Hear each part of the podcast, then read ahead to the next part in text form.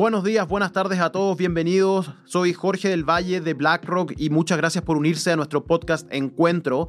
El día de hoy conversaremos con Samantha Ricciardi, quien es la CEO global de Santander Asset Management y cuenta con una vasta experiencia en el mundo de las inversiones, en el mundo del asset Management. Vamos a conversar con Samantha prácticamente de tres temas. El primero, su desarrollo profesional. El segundo, la equidad de género en nuestra industria. Y el tercero, nuevas tendencias en la industria de Asset Management. Así que bienvenidos, disfruten.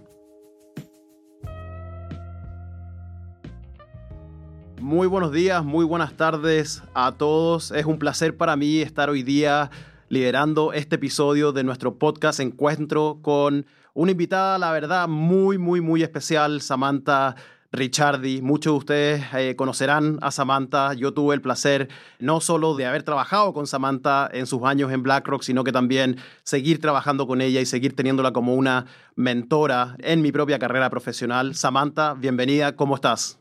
Hola, Jorge, qué gusto tenerte. Chistoso estar de este lado. Encantada de estar en este programa. Muchas gracias. Bienvenida y vamos a hablar un poco de eso, vamos a hablar un poco de nuestra industria y cómo a veces somos clientes unos de otros, somos competidores unos de otros, vamos a hablar un poco de tendencias, pero antes de eso, introducirte Samantha, obviamente eres mexicana, nosotros trabajamos juntos en México, cuando yo viví en México, yo chileno viviendo en México, partiste tu carrera en Citi, en Londres, para después moverte a otro asset manager, Shredders, en México, donde llegaste a ser country manager de su oficina. Después de eso viniste a BlackRock a liderar parte de nuestro negocio y te convertiste en la country manager de BlackRock en México. Te moviste a Londres con nosotros mismos y hoy día eres la CEO de Santander Asset Management. Todo el mundo conoce Santander todo el mundo sabe lo importante de banco que es para nosotros en Latinoamérica, los latinoamericanos. Entonces, Samantha, quizás si te parece, quería conversar de tres temas hoy día en particular. El primero es un poco de tu desarrollo profesional. El segundo tiene que ver con la equidad de género y tu propia experiencia como mujer llegando a roles de CEO, roles de liderazgo, ¿cierto? E importantes dentro de compañías muy importantes. Y el último, como bien mencionaba antes, hablar de tendencias en nuestra industria, en la industria de asset management. ¿Suena bien?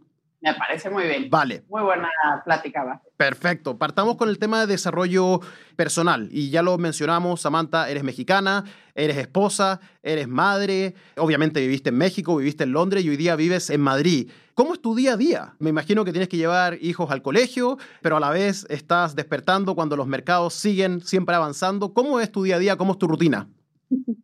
Error, que siento que esta va a ser una de las de, oye, ¿cuáles son los tips para una vida exitosa y llevar todo el día? Así que eh, no va a haber grandes tips en este, en este voy a ser súper transparente sobre cómo es, porque creo que lo que siempre digo es que no hay una fórmula perfecta para las cosas. Yo creo que número uno sí es cómo te sientes y la actitud que tengas. Yo creo que así es como de menos arranco yo mi día. Y sí trato de pensar en un par de cosas que me den mucho gusto para arrancar mi día, porque como bien dices, empieza muy temprano y empieza con pocas cosas bajo control cuando tienes tres hijos y tres hijos adolescentes. Entonces, vámonos a un día normal cuando no estoy viajando, porque creo que comentabas antes, como CEO de Santander Asset Management, estamos en 10 países. Estoy, si le preguntas a mi hija más chica, nunca estoy en casa, lo cual no es cierto, sí estoy bastante en casa, pero viajo, diría, una semana sí y una no. Pero si estoy en Madrid, efectivamente mi día arranca con despertarme, ir a despertar a los niños, preparar el desayuno y luego llevarlos a la parada del bus para irse a la escuela. Que eso debo decir que es algo bueno de Madrid. El día termina tarde, pero también empieza un poco más tarde. Entonces, después de eso, trato de regresar corriendo a la casa, me subo a la pelotón y no hago bien lo del pelotón porque entonces estoy viendo mis emails. Hablabas de cómo arrancan los mercados. Yo me siento en la pelotón 7 y cuarto y ya estoy empezando a ver cómo va a arrancar el día. Y así de menos en mi mente ya tengo un poco más claro cómo va a pintar el día y ya empieza a súbete al coche o vete caminando a la oficina y ya arranca el día. Pero arranca el día de Europa y luego a partir de más o menos las 5 de la tarde arranca el día de Latinoamérica, que termina un tanto tarde, como ayer estuve en una llamada hasta la 1 de la mañana, entonces eso hace para un muy largo día. Eso es lo que muchas veces en BlackRock, y recordarás, llamamos ser un global citizen, ¿cierto? Trabajamos eh, muchas veces en esta industria a través de distintas zonas horarias, lo cual, a mi parecer, es lo que hace entretenida este trabajo también, esta chamba, como dicen en México, de poder trabajar con distintas culturas, con distintas tendencias. Samantha, y a todo esto también mencionaste lo de pelotón, yo también invertí, no voy a decir que gasté, invertí en una y también la estoy usando, pero también Ahora que lo mencionaste, me estoy dando un poco cuenta que yo también chequeo mis emails cuando estoy en la pelotón. Voy a tratar de, dejar de hacer eso para realmente enfocarme en esa media hora. Te quiero hacer una pregunta que me hicieron a mí la semana pasada y me pareció interesante. Me dijeron, Jorge, en tu trayectoria, en tu carrera, en este caso en BlackRock, ¿cuál ha sido tu punto de inflexión? ¿Dónde sentiste que dejaste quizás de correr tan rápido sin a veces tener una meta y pudiste empezar a correr quizás un poco más lento, pero teniendo una visión clara de hacia dónde íbamos. ¿Cuál fue tu punto de inflexión en tu carrera? Me quedé pensando en que dijiste que te preguntaron cuándo empezaste a correr menos rápido. Eso no me la creo. Entonces no creo que ya empezaste a correr menos rápido. Era un poco tener una em, visión más de largo plazo, quizás, sabiendo ese objetivo al que quieres llegar yo te diría que creo que por un lado, y creo que en eso compartimos mucho, nos cuesta trabajo la parte de slowing down, entonces no creo que vaya a haber una parte de slowing down, supongo que eso es ojalá lo que nos diferencie un poco, que siempre vamos, la meta siempre la vamos alejando un poco más, ahí está, pero siempre la vamos pateando un poco más lejos. Pero sí te diría que un punto de inflexión importante sí fue cuando estaba llevando BlackRock México e hicimos la adquisición grande que fue comprar fondos Citibanamex. Ahí sí tuve la ocasión como de tomar un paso para atrás y ver, como dicen en inglés, the forest for the trees, y un poco entender más bien hacia dónde estamos yendo desde un punto de vista más estratégico y más de largo plazo. Y yo creo que también ahí lo que jugó algo muy particular, y tú te recordarás también de eso, era que estábamos buscando cómo influenciar el mercado mexicano y ayudar a la gente a pensar más en cómo ser un inversionista, más allá de un ahorrador. Eso sí fue un momento importante ¿eh? de ver cómo estabas construyendo hacia largo plazo, que nada más una meta de más corto plazo. Entonces te diría que ese sin duda fue uno de los momentos de inversión importantes. Es interesante la reflexión y estoy de acuerdo con tus comentarios como te dije, me hicieron esa pregunta a mí también la semana pasada, estaba en San Francisco, y mi respuesta fue cuando me moví a México. Ese fue mi punto de inflexión, ese fue el punto donde hicimos esa adquisición también y en donde empezamos a quizás pensar más allá del día a día en objetivos de largo plazo, así que compartimos eso también.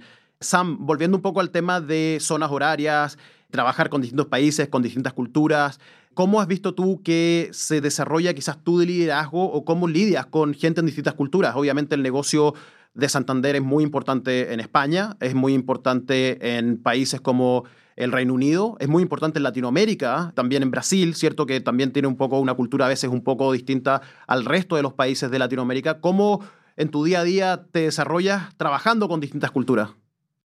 Muy buena pregunta. Creo que un par de reflexiones ahí. Creo que por un lado, sí vengo de una cultura bastante diversa y eso sin duda ayuda. Tengo papá italiano, crecí en México, me casé con un belga, he vivido en diferentes países. Entonces creo que venir de ese tipo de cultura te hace a ti mucho más abierto y flexible a entender otras culturas.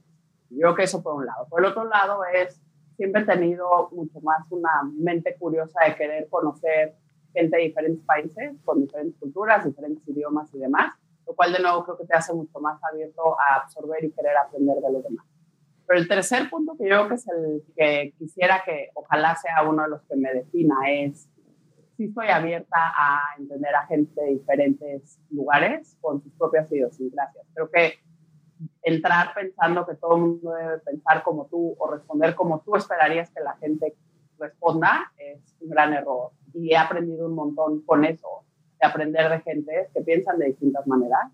Y uno de mis grandes pensamientos es que siempre hay que darle a la gente un beneficio de la duda. Y creo que en la parte de trabajar con gente de diferentes lados y te pones en su lugar, siempre vas a aprender algo nuevo si estás abierto.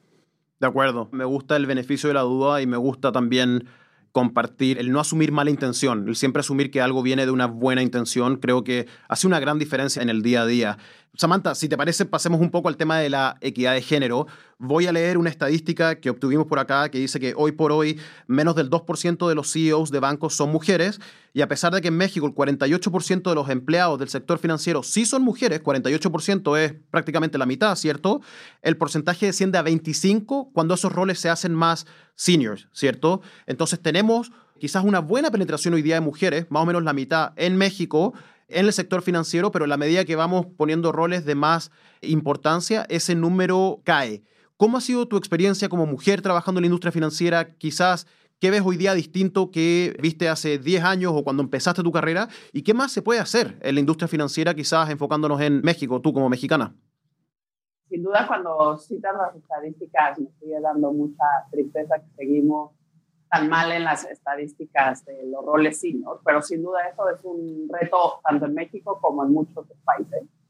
cuando volteas a ver las estadísticas en la mayoría de los países, si quitas tal vez los países nórdicos, sigues teniendo porcentajes muy bajos en roles senior para las mujeres.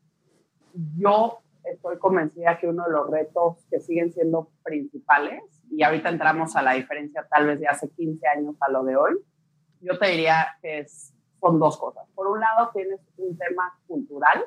Yo creo que en México ese sin duda ha mejorado, pero creo que sigue siendo uno que pesa, porque culturalmente en general se espera que la mujer sea quien se encargue de la casa, de los niños, del esposo. Y si trabajas, qué bueno, pero es más accesorio a lo demás porque tienes que seguir cumpliendo con todo. Entonces creo que hay un lado cultural todavía muy importante. Y luego creo que hay otro que tiene que ver mucho más con la empresa y tu entorno de en dónde estás. Y ahí yo creo que algo que sí ha cambiado en los últimos años es, hay cada vez más compañías que dan más facilidades porque quieren tener más diversidad en la representación de las mujeres.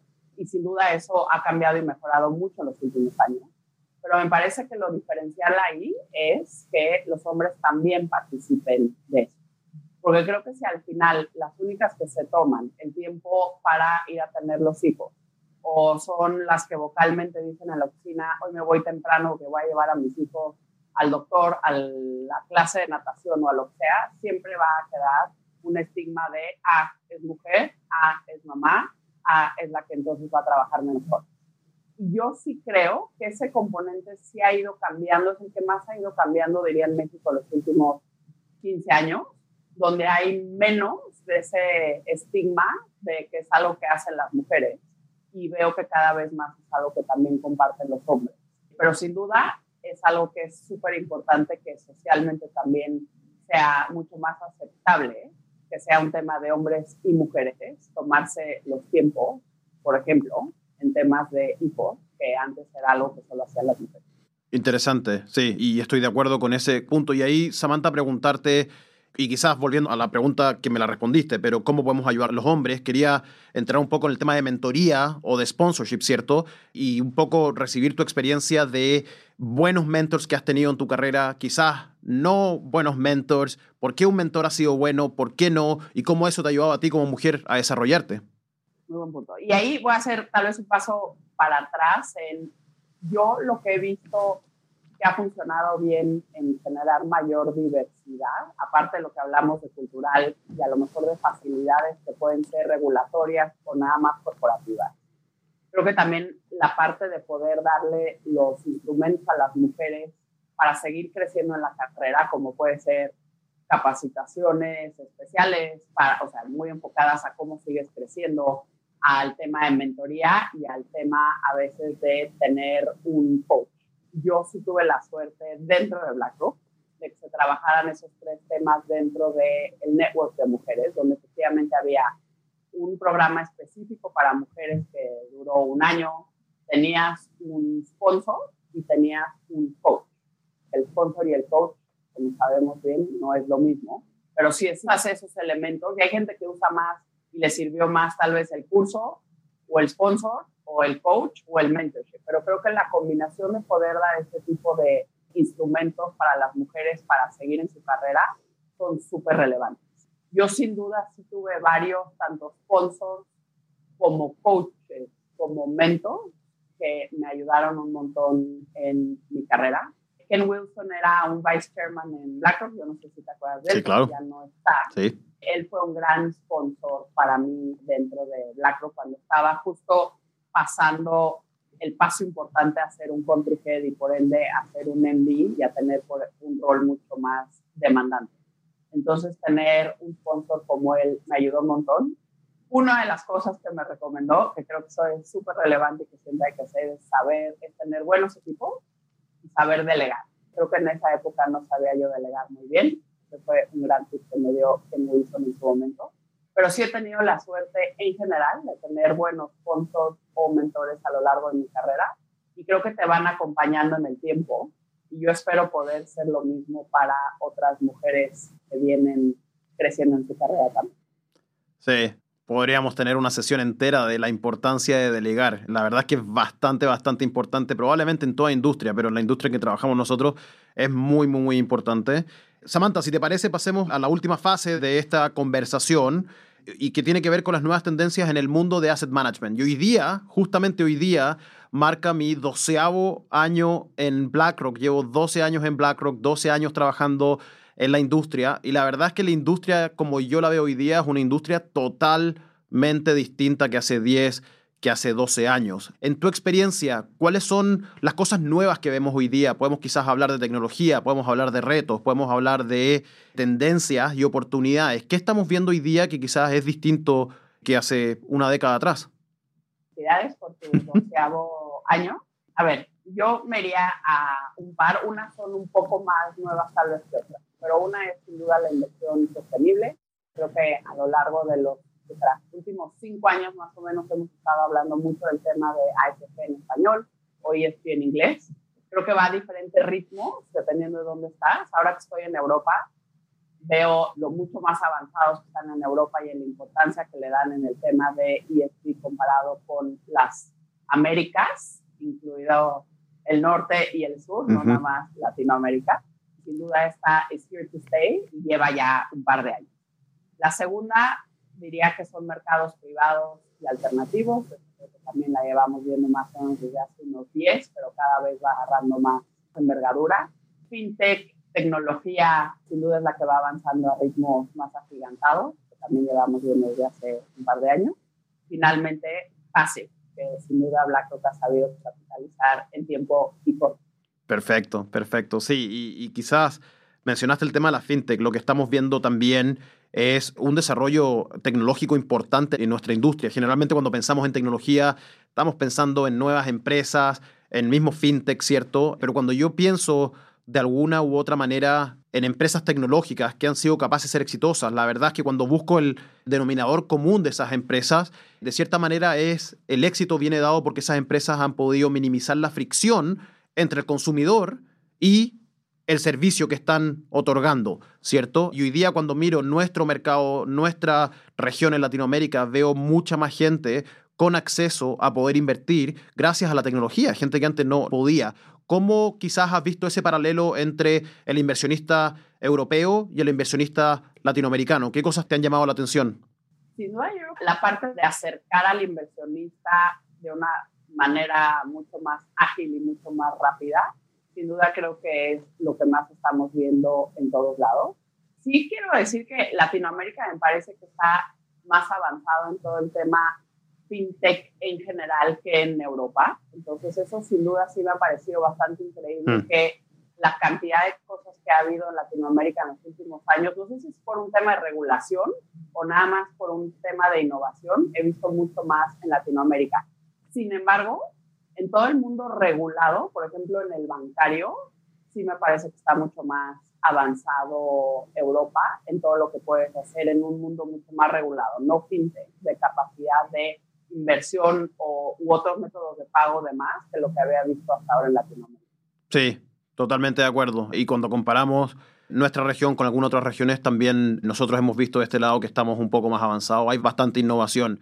Samantha, te quiero agradecer por el tiempo. Mil, mil gracias. Espero que la próxima vez lo podamos hacer en persona, ya sea en Nueva York o en la Ciudad de México o en Madrid. Y espero verte muy pronto. Y a todos nuestros auditores agradecerles por haber escuchado este podcast y nos vemos en la próxima. Muchas gracias.